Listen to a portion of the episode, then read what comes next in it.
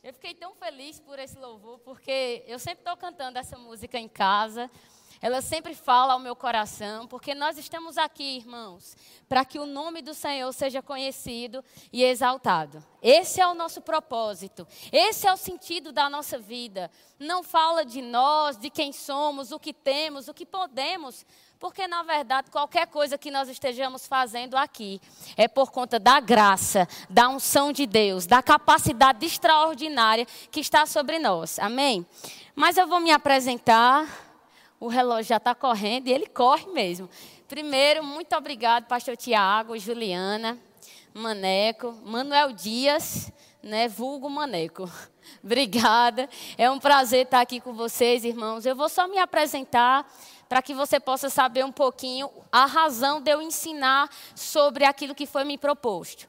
Nós chegamos aqui na igreja, eu e meus pais, eles estão ali, dá só um tchauzinho, meus pais e meus irmãos, ainda no Verbo da Vida na Prata, isso há 23 anos. Eu passei pelo departamento de adolescentes, de infantil, adolescentes e pelos jovens. E muito cedo eu descobri que eu tinha uma chamada nos cinco dons ministeriais. Eu entendi que eu tinha sido chamada por Deus para pregar e ensinar a palavra. Mas naquele tempo, quando acendeu essa chama no meu coração. Algumas oportunidades se abriam para mim. Ministrar dízimos e ofertas na sala das crianças, pregar numa consagração, às vezes nos adolescentes, em outros grupos. Mas eu era uma pregadora e eu queria pregar o tempo todo. E o Senhor falou com o meu coração: olha, tem um, um lugar que você pode pregar sempre. Sempre vai ter um púlpito nas ruas, nas praças, no ônibus, no hospital. Não falta pessoas para te ouvir nesse lugar. E eu comecei a me envolver com o evangelismo. Eu não sou evangelista, mas essa obra ela ganhou meu coração. E eu lembro, queridos, que nós tínhamos um profeta, ele já partiu para a glória, Gilson Lima. Ele é uma grande referência na minha vida. E ele falava algo que isso chamava a minha atenção. Gilson às vezes compartilhava conosco nos adolescentes que ele tinha experiências de pregar a palavra no supermercado, que de repente ele estava fazendo uma compra e ele percebia uma inspiração da parte de Deus para ministrar sobre alguém. E essas informações elas foram construindo aquilo que Deus me chamou para fazer aqui na terra. Então eu liderei projetos de evangelismo nos adolescentes, nos jovens, morei um tempo em Portugal fazendo um mestrado e lá mesmo eu desenvolvi dois projetos de evangelismo, um dos quais acontece até hoje. Nesse momento exatamente da minha vida, eu sou advogada e professora do Rema, mas a causa que eu tenho me doado bastante é um projeto que desde 2018 o Senhor me inclinou para desenvolver, o projeto Ressurreição. Pessoal do Ressurreição, dá um tchauzinho aí, obrigada pessoal. Nós começamos em 2018, eu acredito que alguns de vocês ouviram falar desse projeto. E eu vou soltar um vídeo para você ficar mais animado. Pessoal da comunicação, o vídeo não é tão longo, mas eu sei que vai falar com o seu coração. Vai chegar. Vai chegar. Você aí já parou para pensar como um simples gesto de solidariedade é capaz de mudar o dia de alguém? Aqui em Campina Grande, um grupo de uma igreja evangélica tem feito várias ações para ajudar pessoas carentes e também para alegrar o dia das pessoas que estão internadas nos hospitais. Tá vendo essas pessoas? Independente da pandemia, elas saíram do conforto e resolveram ajudar o próximo. Nesses registros, dá para ver que eles foram em muitos locais e que o amor e solidariedade desses homens e mulheres alcançaram várias pessoas. Eles fazem parte do projeto Ressurreição, da Igreja Verbo da Vida, que fica no bairro Dinamérica, em Campina Grande. Numa das ações, em alusão ao Setembro Amarelo, eles estão produzindo conteúdo nas redes sociais sobre o valor da vida. São fotos, lives e vídeos para tentar ajudar quem está passando por um momento difícil. Eu te convido nesse vídeo a considerar também aquilo que Deus tem a dizer ao teu respeito e a respeito das tuas emoções. Mas não é só isso. Os pacientes que estão passando por tratamento de câncer na FAP receberam cartas de apoio e motivação. A Jaqueline é assistente social do hospital e também tentou ajudar. A experiência foi realmente surreal pacientes foram tocados de forma extraordinária, né? Cada cartinha escrita à mão, a punho, onde eles expressavam realmente a palavra e esses nossos pacientes eram abraçados e acolhidos nessas palavras. Seja com alguma palavra de conforto ou com um alimento, os voluntários foram ao encontro de quem mais precisava. Mesmo numa pandemia, estando presente ou não, é possível ajudar e mostrar de alguma forma que a vida do outro é importante. Num exemplo de afeto e empatia. E num recado direto de que todo tempo de aflição é passageiro. Basta acreditar. Eu quero te incentivar. Todo tempo de aflição, de pressão, é uma oportunidade de expressar o amor, a bondade, a gentileza. Glória a Deus. A gente fez uma edição, mas esse é o projeto Ressurreição, irmãos. Nós começamos três pessoas, cresceu para 12, no, hoje nós somos 40 pessoas. E eu costumo pensar sobre isso quando algo começa a ganhar uma relevância as pessoas começam a ver o resultado. Eu vou te falar, querido, pense grande, mas comece pequeno. Pense grande, mas comece um passo de cada vez. Agora, nós precisamos entender a razão de realizarmos essas coisas aqui na Terra. Porque, na verdade, é maravilhoso, é muito bom. O projeto está em evidência, as pessoas estão vendo, mas nem sempre vai ser assim. Nem sempre nós estaremos na mídia, nem sempre estaremos na evidência. Então, essa não pode ser a nossa motivação.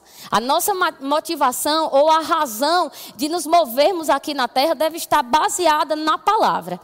E uma das coisas que eu vou conversar com você essa manhã, já estou conversando, é sobre obra social.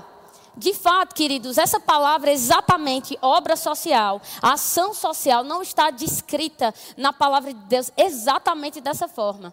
Mas na Bíblia nós podemos dizer que obra e ação social é nós cuidarmos dos pobres, dos órfãos, das viúvas, visitar os encarcerados, cuidar dos estrangeiros, prestar assistência e socorro a qualquer pessoa que esteja em necessidade. Então, nessa manhã, eu quero gastar um tempo com você para lançar um fundamento baseado na palavra de Deus.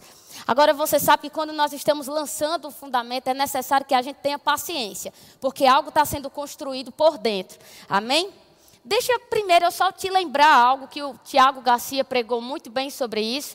Eu não estive aqui, ainda não vi essa pregação, mas recomendo a você e a mim mesma, porque eu ouvi boas notícias. É sobre essa palavra eclésia.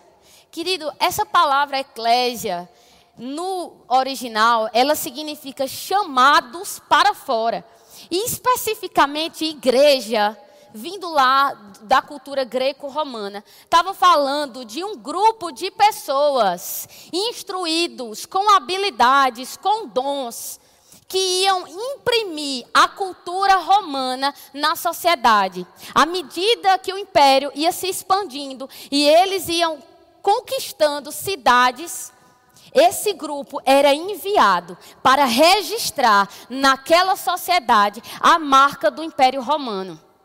Sabe, queridos, isso fala da minha função e da sua função, da nossa responsabilidade. O que é ser igreja, irmãos? Por que nós estamos aqui constantemente ouvindo a palavra? Certamente é para desfrutarmos dessa palavra é para crescermos espiritualmente e amadurecermos. Mas não é unicamente para mim e para você. É para que outras pessoas sejam alcançadas através de nós. Nós estamos aqui, queridos, de fato, para reconciliar o mundo com Cristo. Recebemos o ministério da reconciliação. Agora, eu estava pensando um pouco sobre a forma que o Império Romano conquistava as cidades. E olha que interessante. Eles construíram grandes estradas. Eles abriram caminho para que esse grupo passasse, para que a política chegasse nas cidades, a economia, a provisão, tudo chegasse às estradas. Sabe, queridos, reconciliar o mundo com Cristo é construir também uma estrada, um acesso ao coração dos homens. Reconciliar o mundo com Cristo é construir uma estrada, um acesso, um caminho ao coração dos homens, até que eles entendam que Jesus é o único caminho, até que eles entendam que Jesus é o único caminho. Agora, essa palavra reconciliar também, irmãos, ela significa restaurar um relacionamento, remover uma inimizade. Veja, por conta do pecado, muitas pessoas lá fora estão pensando que Deus está com raiva delas, que Deus não tem interesse, não acredita nelas. Mas eu e você sabemos que não é assim. E eu e você, através da pregação da palavra, das boas obras, da demonstração do amor de Deus, nós podemos levantar um outdoor, um sinalizador para o mundo. Olha, Deus, Ele te ama, rapaz. Eu gosto desse rapaz de Guto. Deus, Ele te ama, Ele acredita em você. Ele quer te reconciliar e restaurar a sua vida. É isso que obra, ação social significa. Realmente, irmãos, veja só, o nosso foco é a pregação da palavra. As pessoas, elas são convencidas mediante ouvir a palavra, e o Espírito Santo vai convencendo, são constrangidas pelo amor de Deus. A Bíblia diz que a fé vem pelo ouvir, o ouvir a palavra de Deus, então é o ouvir a palavra. Mas nós podemos pregar também com ações. Você pode não ter a oportunidade, num certo ambiente, de abrir sua boca e pregar a palavra. Mas possa ser que através de uma ideia, uma ideia, uma ideia, a palavra seja pregada naquele ambiente. Amém? Agora eu vou fazer aqui algumas considerações. Irmãos, desde o Antigo Testamento até o Novo, Deus está falando sobre cuidar dos pobres. A pobreza, ela tem uma razão? Tem uma família disfuncional, falta de emprego, uma economia. Mas nós sabemos que a maior razão da pobreza é o pecado. O pecado, ele trouxe toda falência sobre a humanidade, espiritual, intelectual, emocional, física. Mas eles não sabem e nós podemos pregar a palavra, inclusive com ações, para que eles entendam qual é a vontade de Deus para eles. Eu e você fomos chamados para desfazer as obras das trevas, pregando a palavra com palavras e com ações. Agora Deus é tão maravilhoso, irmãos, que desde sempre Deus ele sempre deu testemunho da sua bondade para aqueles que estavam debaixo da aliança e para aqueles que não estavam. É interessante ter uma passagem ontem eu meditando e pensando sobre essas coisas. E a Bíblia diz, irmãos, lá em Atos, você não precisa abrir, algumas coisas eu vou só citar aqui para você. Atos, depois a gente vai abrir algumas coisas, mas Atos capítulo 14, Paulo na sua segunda viagem missionária, ele vai pregar na cidade de Listra e de Derbe. E lá ele prega, um paralítico é curado, aquelas pessoas começam, Paulo e Barnabé, começam a reconhecê-los como deuses. E Paulo diz: rapaz, a gente é como vocês. Nós estamos aqui apenas anunciando a palavra, a palavra que nos alcançou, que mudou a nossa vida. Pera aí, porque eles queriam começar a sacrificar, a adorar Paulo, Barnabé. E Paulo, irmãos, ele falou algo que chama minha atenção. Ele diz assim: no passado, falando de Deus, no passado, Deus permitiu que todas as nações seguissem os seus próprios caminhos. Contudo, não ficou sem testemunho, mostrou sua bondade. Ou outras versões diz assim: fazendo o bem, dando-lhe chuvas do céu e colheitas no tempo certo, concedendo-lhe sustento com fartura e enchendo de alegria os seus corações. Irmãos, Paulo está dizendo que as chuvas, as colheitas, as plantações testemunham a bondade de Deus. Queridos, a obra social, ela tem a capacidade de testemunhar a bondade de Deus. Essas pessoas, elas não conheciam a Deus. Mas Paulo estava dizendo: olha, toda colheita, toda provisão, era Deus se manifestando, era Deus apresentando a sua bondade. Amém. Mas vamos ver algumas coisas aqui, eu vou ler para você. Se você quiser, você pode abrir algumas coisas que estão no Antigo Testamento e depois nós iremos para o Novo. Abre lá em Salmos. São três assuntos, irmãos, que desde o Antigo Testamento até o Novo, Deus tem falado de forma enfática e deixado claro a sua vontade. É sobre dízimos e ofertas, que fala do caráter de provisão do Pai. Sobre louvor e adoração, que fala de. Desculpa, gente. De relacionamento e sobre cuidar dos pobres, que fala do caráter, do amor de Deus. Deus sempre falou para o povo de Israel: cuidar dos pobres, assistir os estrangeiros. Amém? Cuidar das viúvas, cuidar dos, dos órfãos. Essa obra, ela é minha e ela é sua. Amém? Estou chegando lá, você chegou, né? Então você foi mais rápido do que eu. Pessoal, estou indo muito rápido porque eu fiquei empolgada com esse assunto. Tá tudo certo? Gente, esse assunto ele é maravilhoso. E eu vou falar para você, precisava ser umas duas, mais uma escola dominical, tá tudo certo, eu pacho.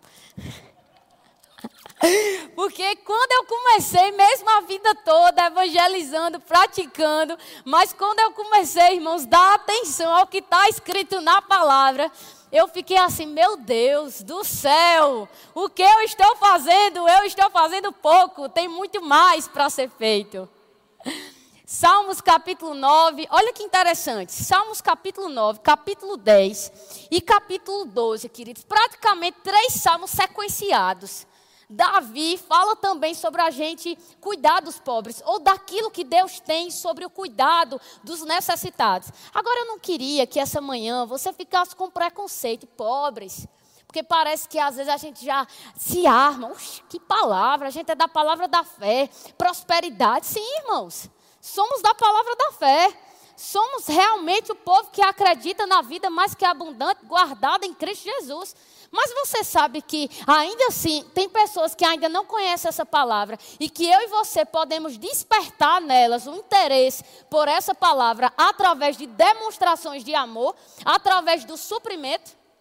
Então, assim, não fica com preconceito com essa palavra. Nossa, não. Aqui é o lugar de a gente ser ensinado pela palavra sobre todo e qualquer assunto. Para que quando chega lá fora a gente saiba como se mover e qual a razão. Porque, veja, a razão de fazer obra social não é porque é bonito. Não é unicamente porque a gente ficou, sabe, olhou aquela, situa aquela situação, nossa, que coisa triste. Não, a razão para nós fazermos, nos movermos aqui na terra é a palavra. Amém, queridos? E quanto mais nós entendermos o que está escrito, mais fácil será. A gente rapidamente vai dar a resposta. Agora o tempo está correndo, mas Deus é Pai. Salmos capítulo 9, versículo 18 diz assim. Mas os pobres nunca serão esquecidos, nem se frustrará a esperança dos necessitados. Vers capítulo 10, versículo 17. Tu, Senhor, ouves a súplica dos necessitados, tu reanimas e atendes ao seu clamor. Defendes o órfão e o oprimido, a fim de que o homem que é pó já não cause terror. Capítulo 12, versículo 5. Por causa da opressão do necessitado e do gemido do pobre, agora me levantarei, diz o Senhor. Eu lhes darei a segurança que tanto anseiam. Irmãos, três salmos sequenciados. O interessante é que o contexto desses três salmos, Davi, irmãos, ele está falando sobre o Deus que socorre a sua própria vida sobre circunstâncias, pressões que se levantam e do caráter de Deus de socorrer. Mas sabe, queridos, Deus não é apenas para socorrer a mim e a você. Ele também deseja socorrer os que estão presos, os que estão enfermos, os que estão padecendo fome, os que estão tendo necessidades emocionais, intelectuais, físicas. E ele vai fazer isso aqui na terra, através de mim e de você. Agora eu vou citar um exemplo para você, que é o caso de José.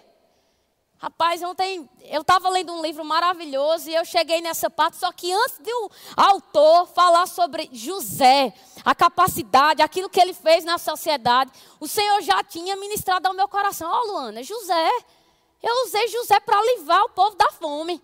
Aí quando eu li no livro, eu estou compartilhando com você, eu vou te dizer que eu fiquei, nossa, Rapaz, Deus está falando comigo mesmo, porque antes de ler, instalou no meu espírito essa informação. E agora eu lendo o livro novamente, deixa eu te falar de José. Querido, José foi levantado por Deus para ser governador no Egito. Por qual razão, irmãos? Uma fome estava por vir sobre a terra. E Deus deu a José a estratégia de criar um programa para assistir aqueles que estavam passando necessidades.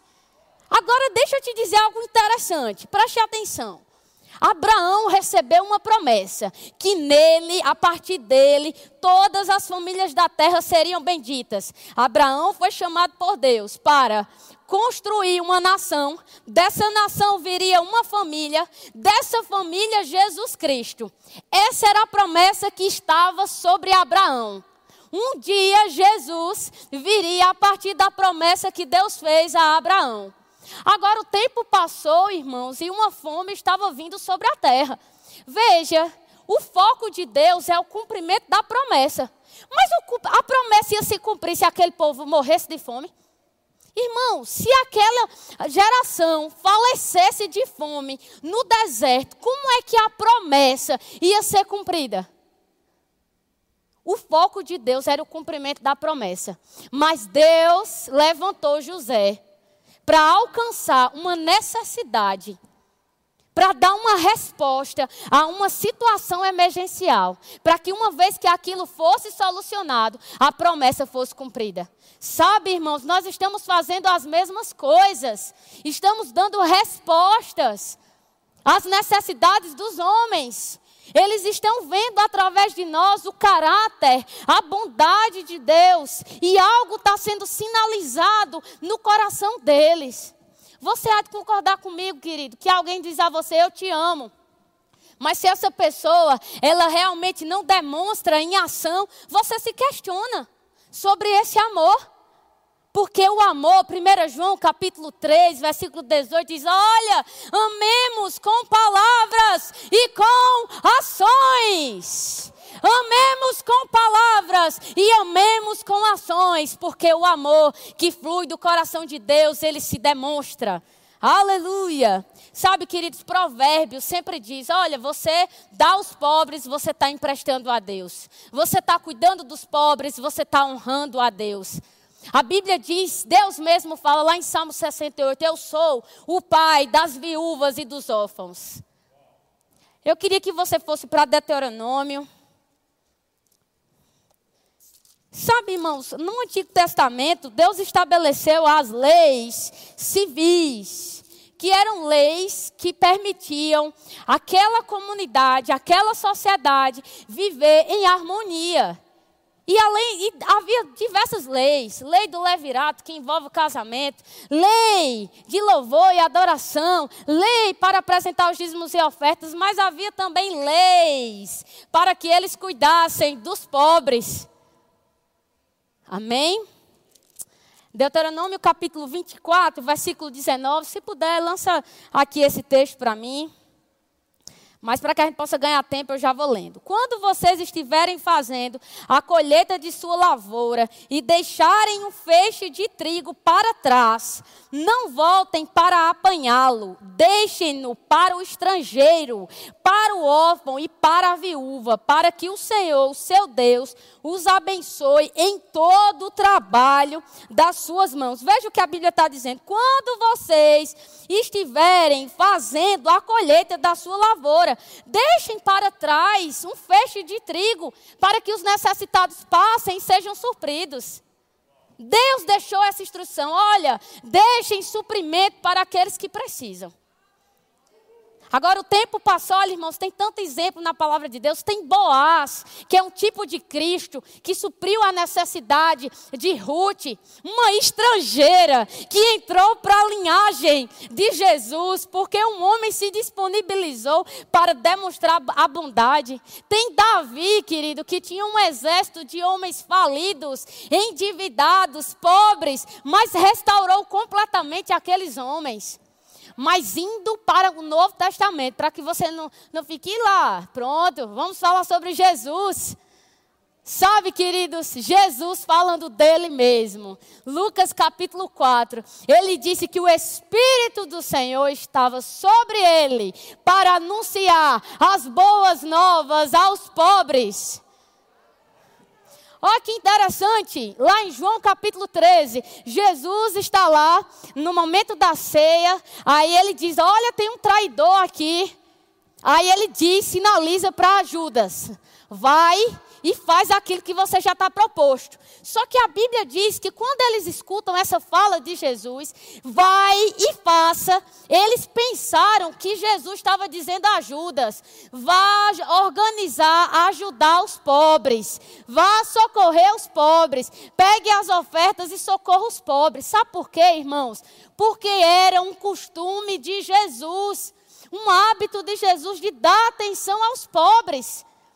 Quando o apóstolo, quando o profeta João, ele está lá, tendo aquela, aquele momento de crise, sobre se Jesus era Jesus mesmo. Aí ele diz: Olha, diga a João que aos pobres está sendo anunciado o reino de Deus. E por que, querido, Jesus estava. Tá, por que, que a Bíblia está enfatizando?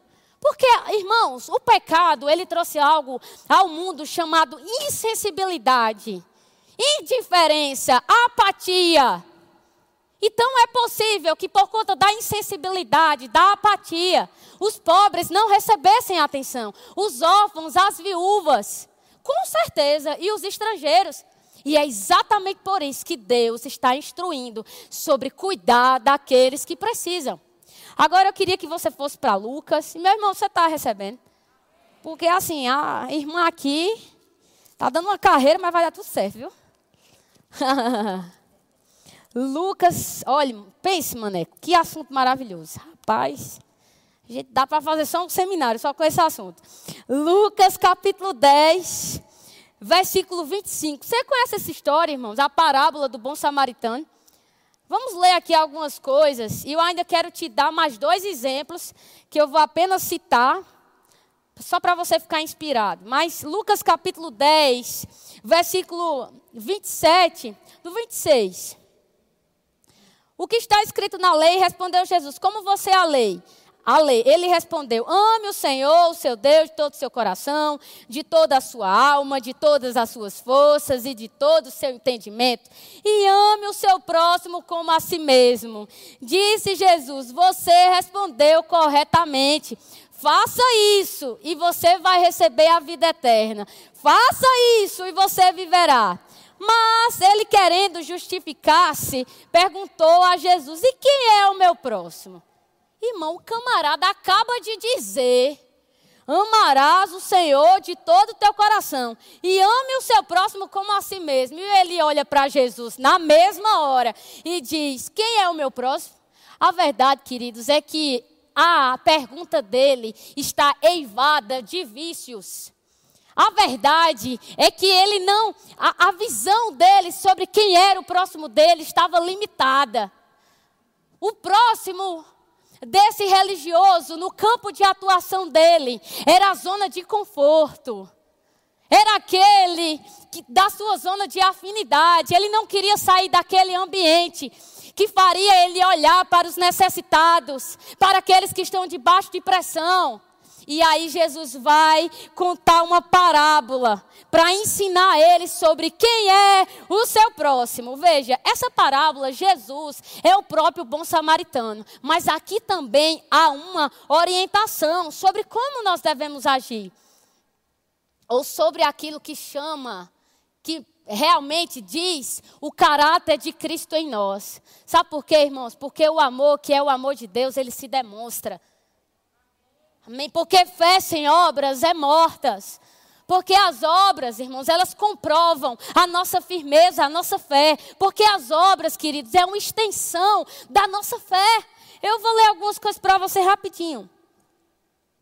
A obra social é construir um caminho para o coração dos homens e apresentar a ele o único caminho, Jesus. A obra social é uma placa de sinalização do caráter de Deus. A obra social é uma manifestação do amor de Deus em ações. A obra social na Bíblia é descrita com outras palavras: cuide dos, dos pobres, supra a necessidade dos necess, a necessidade dos necessitados, exerça misericórdia. A obra social demonstra a paternidade de Deus. A obra social é uma extensão da nossa fé, comprova, atesta para o mundo a fé que professamos, a vida de Deus que opera em nós. Porque quando o mundo olha para a igreja, irmãos, ele deseja ver a resposta que a igreja está dando. E quando nós damos respostas de amor, de manifestação de bondade, o mundo vai olhar e vai dizer: aí é um povo diferente. Aí é um povo diferente que prega a palavra. Olha, ontem, meu Deus, Jesus. Eu gosto de pregar mesmo, viu? É, aí, rapaz, mas tá tudo certo. Porque Marcos Honório já ensina uma coisa bem interessante. Olhe, você tem tempo para fazer o início, o meio e o fim. Então vai dar tudo certo. Mas ontem nós tivemos no Instituto dos Cegos. Nós fizemos uma doação, irmãos, preste atenção, de meia tonelada de alimentos.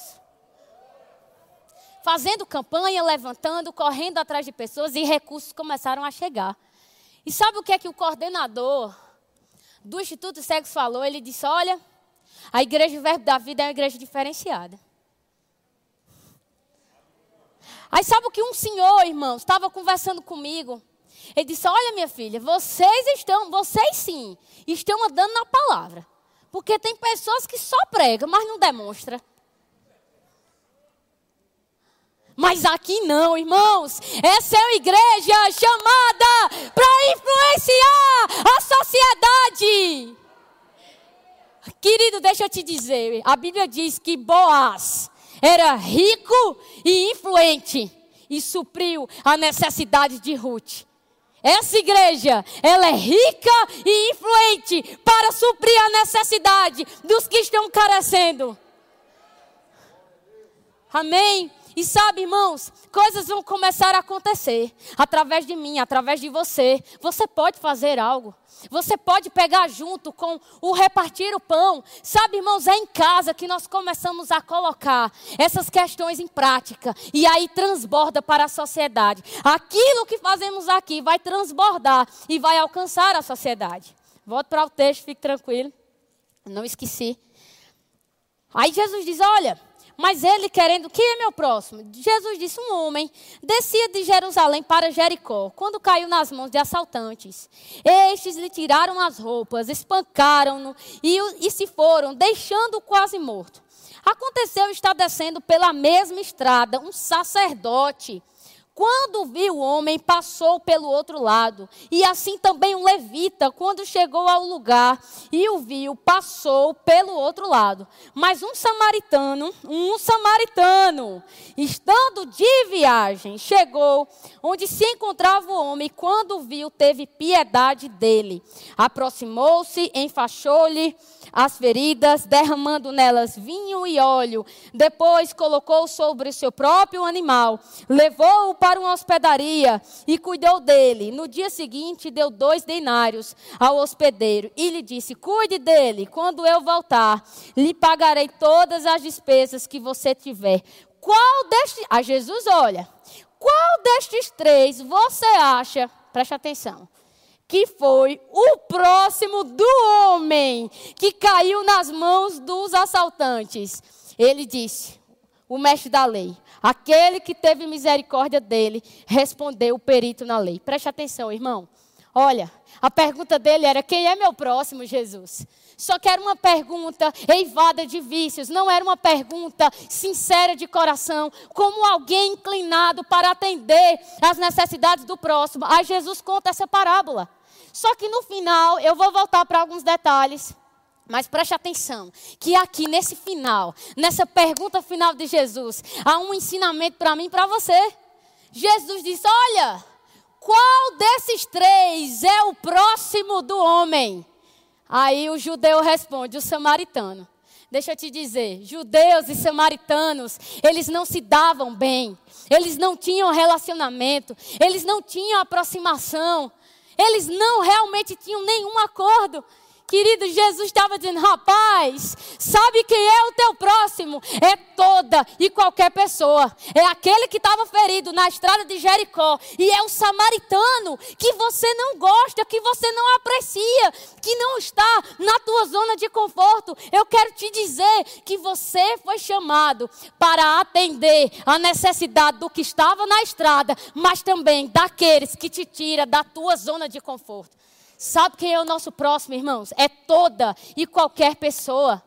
Toda e qualquer pessoa na nossa família, na nossa igreja, lá fora, na nossa rua, na nossa vizinhança, toda e qualquer pessoa. Agora, como esse samaritano agiu? Ele foi movido por compaixão. Irmãos, a empatia é você ver o problema que o outro está passando. A compaixão é você se colocar no lugar do outro e resolver o problema. Você foi chamado para resolver problema.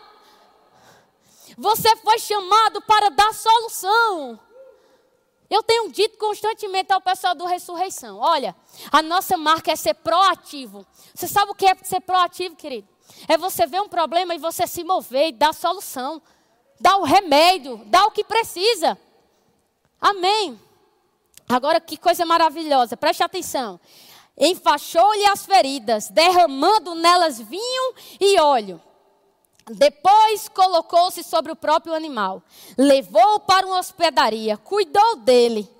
E no dia seguinte deu dois denários ao, hospedeiro. Deixa eu te dizer, ele agiu de forma imediata antecipada e proativa. Ele viu o problema, deu resposta.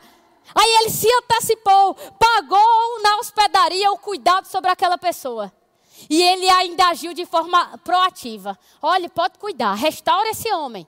Quando eu voltar, tudo que tiver de despesa, eu vou cobrir. Irmãos, Deus está nos chamando para agirmos na nossa sociedade de forma imediata, antecipada e proativa. Mediata, antecipada e proativa.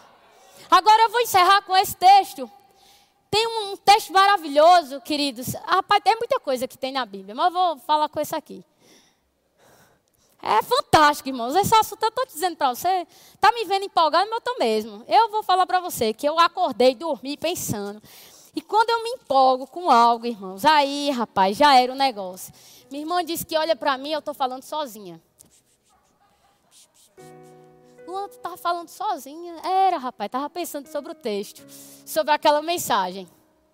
Mas olha que coisa maravilhosa. Queridos, a Bíblia diz que o apóstolo Paulo, ele subiu a Jerusalém para apresentar a doutrina.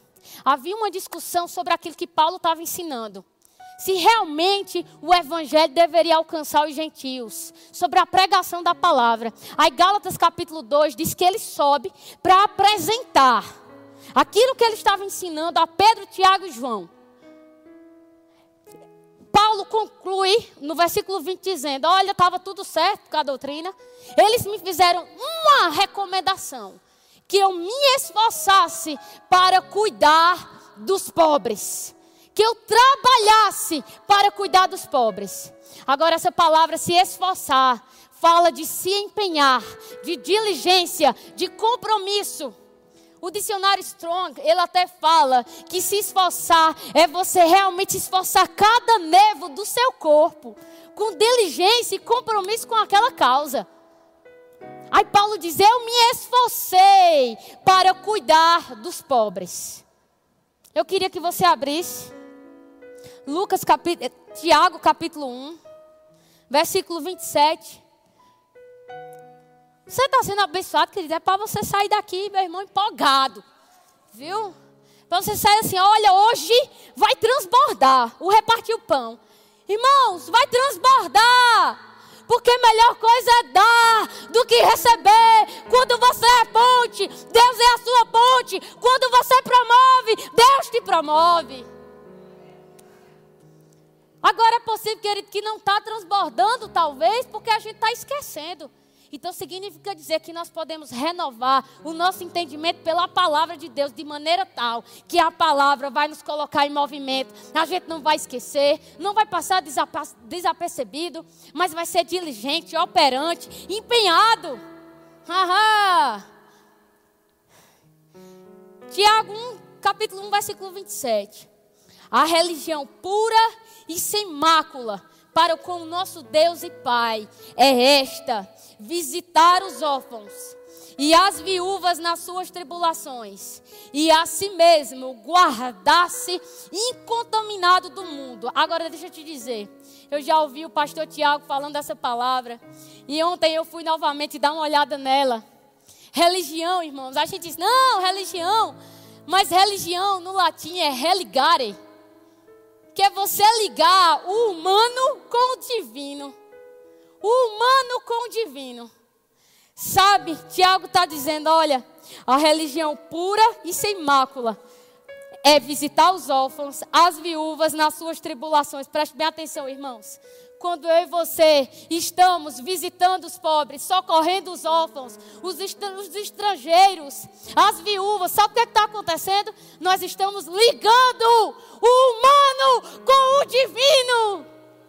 Nós estamos fazendo uma conexão entre o coração do homem e o coração de Deus. Nós estamos sinalizando a paternidade do Pai.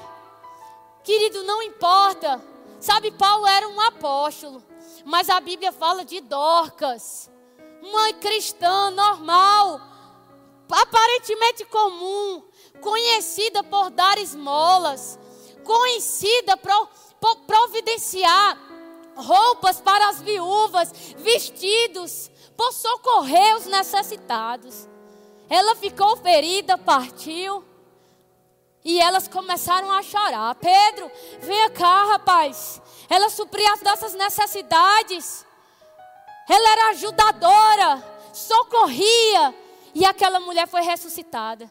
Sabe, irmãos, a marca de uma igreja que anda nos princípios da palavra é aquela que prega a palavra e que demonstra o amor de Deus em cada rua, em cada esquina, nas escolas, nos bairros da faculdade. Amém. Agora eu vou te dizer, às vezes a gente pensa que precisa de muito para fazer alguma coisa. Não, você precisa ter uma visão grande.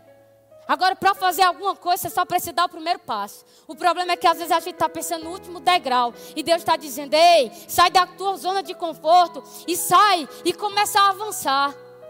Quantas pessoas chegam para mim e dizem: Olha, eu só tenho 10 sabonetes. As meninas sabem disso. Isso é pouco demais.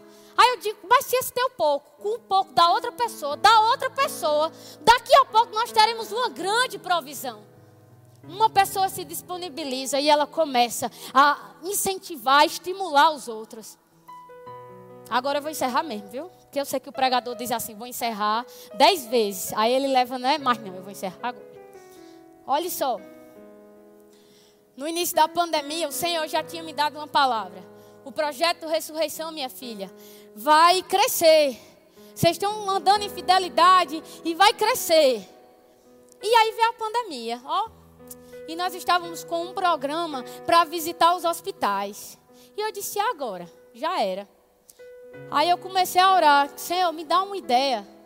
Uma ideia, Pai, uma ideia pode mudar o destino das pessoas. Eu acordei, eu acordo 5 horas da manhã e eu fui orar, li a palavra. E depois, sete horas, eu estava entrando em casa. Irmão, não fui para a rua não, viu? Eu estava na garagem, só para você entender. Não, tenha calma. Eu sou doida por Jesus, mas fique tranquilo. Aí eu entrei na sala, instalou no meu coração. Vocês não podem ir presencialmente, mas vocês podem ir através de cartas.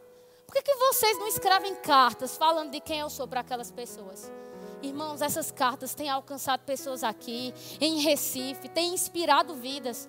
Porque como foi que as pregações do apóstolo Paulo chegou até mim e você? Através das cartas. Então significa dizer que nós podemos pregar, usar todas as ferramentas, todas, todas. Aí chegou o mês de agosto, eu estou em casa e eu estou orando, Senhor, outra ideia, outra ideia aí. E vem no meu coração. Minha filha, rapaz, por que, que você não presta atenção àquelas pessoas que estão sofrendo depressão no período da pandemia? Eu disse, oh, Senhor, é mesmo. Só que eu não tinha um entendimento naquele momento que existia o mês amarelo, o setembro amarelo. Irmãos, isso é em agosto. O setembro amarelo viria em setembro. Porque Deus não trabalha com coincidência, Ele trabalha com providência. Porque Deus estava dizendo: chegou a hora da minha igreja se importar com todas as pessoas feridas espiritualmente, intelectualmente, emocionalmente e física. E aí veio a campanha Setembro Amarelo, alcançando pessoas. Uma pessoa entrou em contato conosco. Ela não tinha mais vontade de viver. Pensamentos de morte, ela não conhece a palavra. E uma integrante começou a conversar. Eu direcionei para essa pessoa, começou a aconselhar. Sabe, irmãos, de repente, a alegria começou a voltar ao coração dessa menina. Ela voltou a trabalhar, voltou a se empenhar. Uma ideia pode mudar a nossa sociedade. E você precisa, eu preciso me colocar num lugar onde Deus vai falar comigo, vai me levantar, vai me mover e eu vou avançar. Ei, querido, deixa eu te falar. Talvez você está aqui pensando assim: rapaz, eu não estou fazendo nada. Você pode fazer. Vá visitar os encarcerados, vá nos hospitais, vá visitar os doentes, vá pregar o evangelho do reino aos pobres. Faça a diferença onde Deus te colocar. Amém? Aleluia. Desculpa aí, viu, pastor Tiago? Aleluia. Aleluia. Quantos foram abençoados nessa manhã? Meu Deus, Deus está nos arrancando do nosso egoísmo e nos levantando para a gente afetar a vida de milhares de pessoas. Amém? Eu fui grandemente abençoado. Então, quero finalizar nessa manhã com alguns, é, compartilhar alguns comunicados para você. Como ela falou, repartir o pão. Eu creio que essas caixas vão ficar pequenas, vamos ter que fazer algumas maiores. Amém, gente? Então, se você que vem à noite, traz esse alimento para que possamos distribuir aos necessitados por uma fase temporária, porque cremos que a situação vai ser mudada. Com respeito às luminárias, nós temos uma instrução você pode ir lá atrás no gasofilácio central, ali. Nós temos envelopes da construção e as maquinetas de débito e crédito estão disponíveis. Ah, eu estou aqui hoje pela manhã, não virei à noite e quero participar dessa campanha. Então faz isso, vamos nos juntar. Né, corporativamente, nós vamos alcançar esse alvo hoje e vamos experimentar né, um lugar mais claro para os nossos cultos à noite. Quantos podem dizer amém? Você que está assistindo e você que está aqui nessa manhã, eu queria te instruir também a que você pudesse compartilhar o vídeo dessa ministração. Eu fiquei sentado ali dizendo, eu preciso ouvir novamente. Creio que isso vai nos levantar para esse lugar mesmo de posicionamento. Quero também fazer agora, quem está aqui nessa manhã, se você está é, pela primeira vez ouvindo o Evangelho, ou você está desviado e você quer voltar para Jesus, quero abrir a porta